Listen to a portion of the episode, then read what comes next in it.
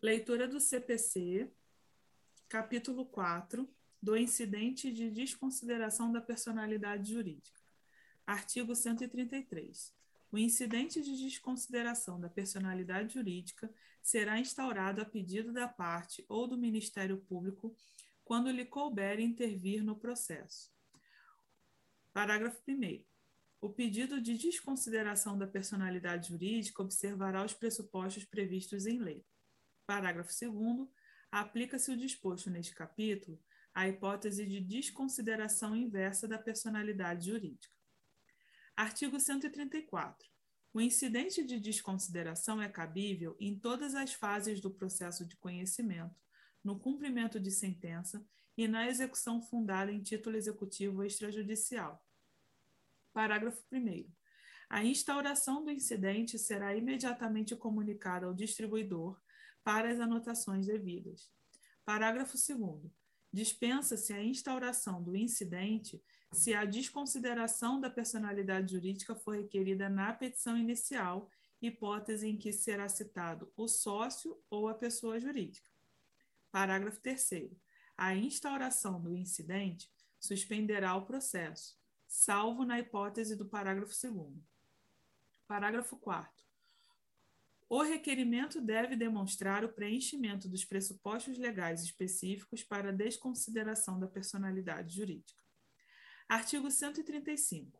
Instaurado o incidente, o sócio ou a pessoa jurídica será citado para manifestar-se e requerer as provas cabíveis no prazo de 15 dias. Artigo 136. Concluída a instrução, se necessária, o incidente será resolvido por decisão interlocutória Parágrafo único.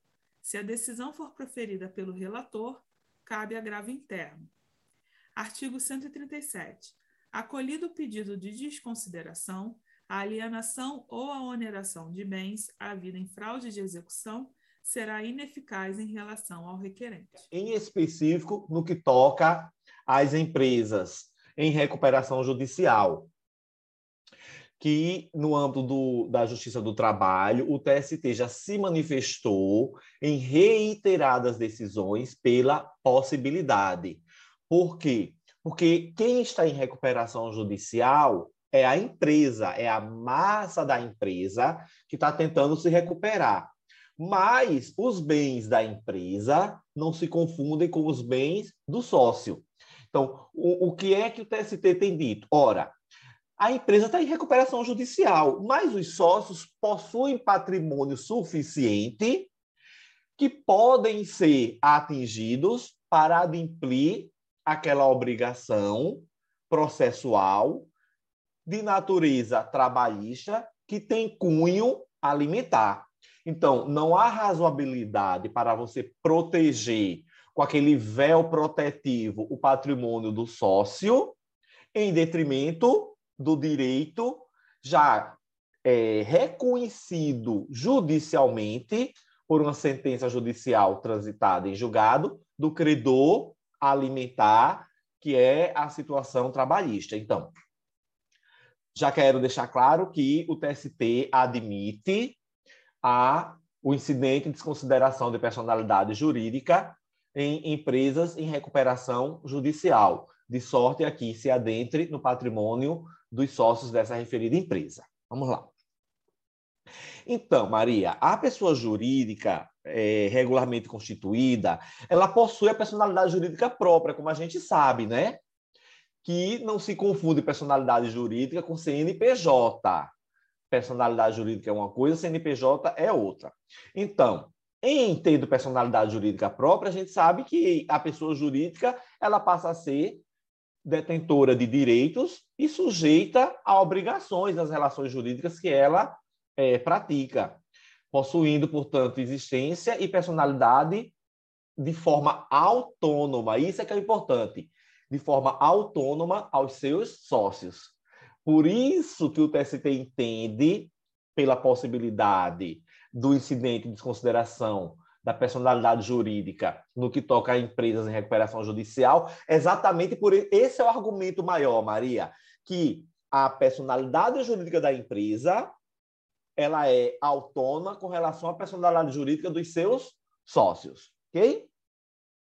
E aí tem assim, ó, o artigo 789 do atual CPC diz que o devedor responde com todos os seus bens presentes e futuros para o cumprimento de suas obrigações, salvo as restrições estabelecidas em lei.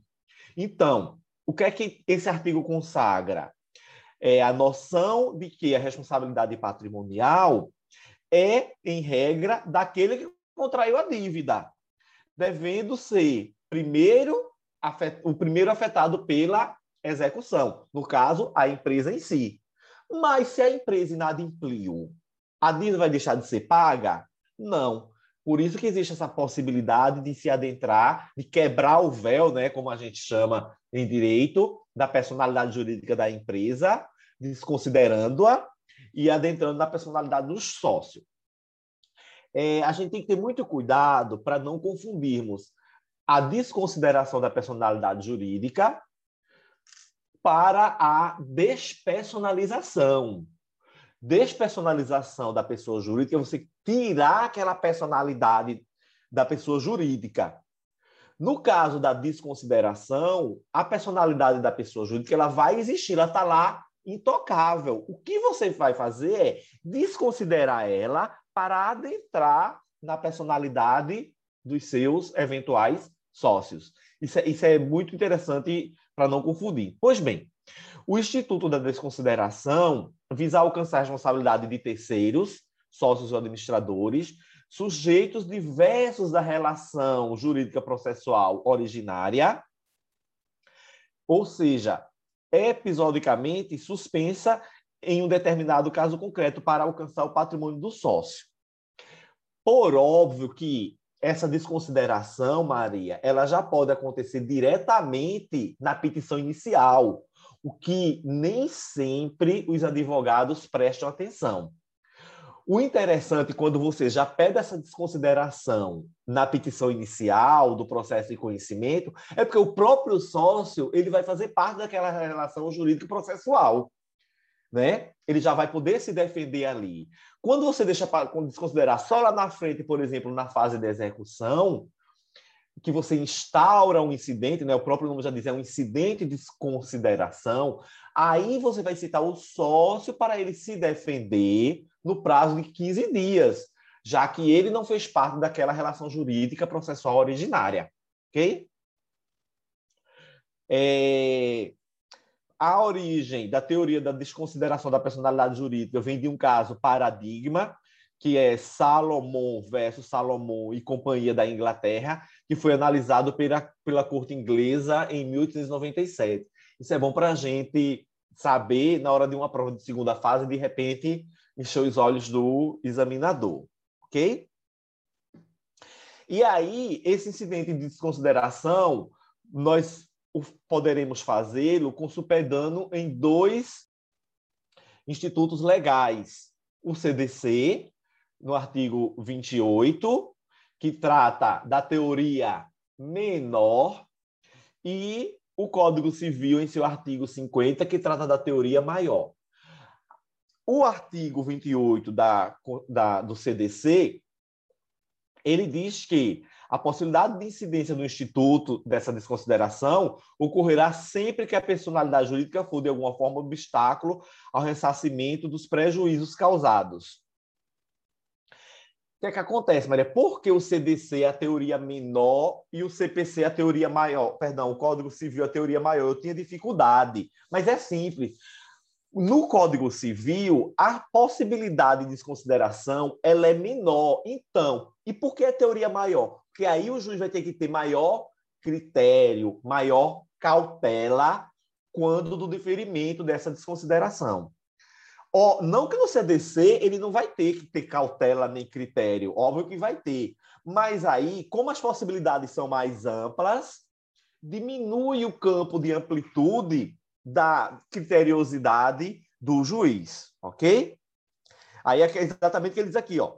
O, no direito civil, contrapondo-se ao direito consumerista do consumidor, a aplicação da teoria maior ou subjetiva de desconsideração, com a necessidade de comprovação de fraude ou abuso de direito. Por isso que no, no Código Civil, o juiz ter que ter maior cautela, porque tem que ficar comprovado esse dolo na fraude e no abuso de direito. Ok? No direito do trabalho, a falta de normatização específica, a doutrina e a jurisprudência inclinam-se pela aplicação da teoria menor, albergada no CPC, com pressupostos menos rígidos, pois se dispensa a prova inequívoca do abuso ou da fraude, sendo suficiente o prejuízo ao credor pela frustração da execução, aplicando-se analogicamente o artigo 8 parágrafo 5 do CDC. E é exatamente isso que a gente vê na prática, Maria. Ó, o credor trabalhista detém aquele crédito. A empresa, por algum motivo, não pagou. Tentou-se de todas as formas e não conseguiu. Então, ia ficar muito difícil ao credor provar que houve dolo do devedor no que tange ao cumprimento, no que tange a questão de lesar, no que tange ao abuso do direito. Por isso que o direito trabalhista, para proteger o crédito do empregado, que tem natureza, repita-se, alimentar, ele simplesmente desconsidera o supedâneo no artigo 28, parágrafo 5 do CDC, ok? E aqui ele diz, ó, é justificável a aplicação da teoria menor no direito do trabalho, com amparo no parágrafo 5 do artigo 28 do CDC, porque tal aplicação não obsta, contudo, a necessidade de se esgotarem, isso é muito importante, as tentativas para a construção de patrimônio e bloqueio de bens da própria pessoa jurídica, cabendo a desconsideração somente e tão somente quando não encontrados bens hábeis à satisfação da execução. Eu vi um caso interessante na Justiça do Trabalho, que o sócio era muitíssimo rico, Maria. E aí o advogado do trabalhador, ele já pediu a, a desconsideração desde a petição inicial, alegando que é, o sócio era muito rico. E aí o juiz indeferiu, ao meu ver, acertadamente, sob o argumento de que, em que pese é, o sócio ser muito rico, ser detentor de muito patrimônio, inclusive fora do país, a empresa ela não é uma devedora quanto mais. Tanto é, e aí o juiz ele foi bem interessante, ele pegou várias outras reclamações trabalhistas e demonstrou que em todas elas, quando chegou à fase de execução, obviamente, depois de discutidos a questão do, do cálculo, a questão da aplicação de juro, correção monetária, mas enfim, quando finalmente chegou ao quanto é debeato, né, ao valor devido incontroverso, a empresa foi lá e pagou no prazo legal. Ora, para que de acho eu vou desconsiderar a personalidade de uma pessoa jurídica que ela adimple ou que ela paga, né, que ela é adimplente quanto a esses créditos de natureza trabalhista no prazo em que o juiz determina. Não há razão, né? Diz o artigo 855A do, da CLT. Aplica-se ao processo do trabalho o incidente de desconsideração de personalidade jurídica previsto nos artigos 133 a 137 da Lei 1305 de 2015, que é o CPC. Parágrafo 1 da decisão interlocutória, que é acolher ou rejeitar o incidente. Na fase de cognição, não cabe recurso de imediato, na forma do parágrafo 1 do 893 da CLT, porque a gente sabe que no processo trabalhista, das decisões interlocutórias, não cabe recurso de imediato, ok? Inciso 2. Na fase de execução, cabe agravo de petição, independentemente da garantia do juízo. O agravo do instrumento na CLT, ele tem único objetivo de destrancar um recurso que foi trancado. É diferente a sistemática do agravo do instrumento na CLT do agravo do instrumento do CPC. Por isso que aqui cabe agravo de petição, que é o recurso cabível em sede de execução. É, três, Cabe agravo interno, isso é importante, se proferido pelo relator em incidente estaral de competência originária lá do tribunal. Por quê, Maria? Não, poder, não tinha como caber agravo de petição, nem teria como caber agravo interno, perdão, é, agravo de instrumento. Porque o agravo de petição é de decisão de primeira instância em sede de execução, e o agravo de instrumento é só para destrancar um recurso que foi trancado. Então, se o incidente de consideração de personalidade jurídica for adentrado já na segunda instância por competência originária, dessa decisão do relator vai caber o quê? É, agravo é, interno, ok? Parágrafo segundo. A instauração do incidente suspenderá o processo. Isso é muitíssimo importante. Isso é tão importante, Maria, porque ele suspende, inclusive, o transcurso da prescrição intercorrente hoje vigente no processo do trabalho, tá? Muito importante. Lembra, quando é que cabe a, a, quando é que vai começar a incidir a prescrição intercorrente do trabalho? Quando o juiz determina que a parte faça alguma coisa na fase de execução e ela fica silente, né? Ela não cumpre aquela obrigação dela. Por exemplo, o juiz determina que o credor indique bens a penhora, sob pena de iniciar o, o transcurso da, da prescrição intercorrente. E o credor se queda inerte, então inicia. Mas, se o credor interpõe ou adentra, melhor falando, né, com incidente de desconsideração de personalidade jurídica, suspende inclusive o prazo do transcurso dessa prescrição intercorrente, ok?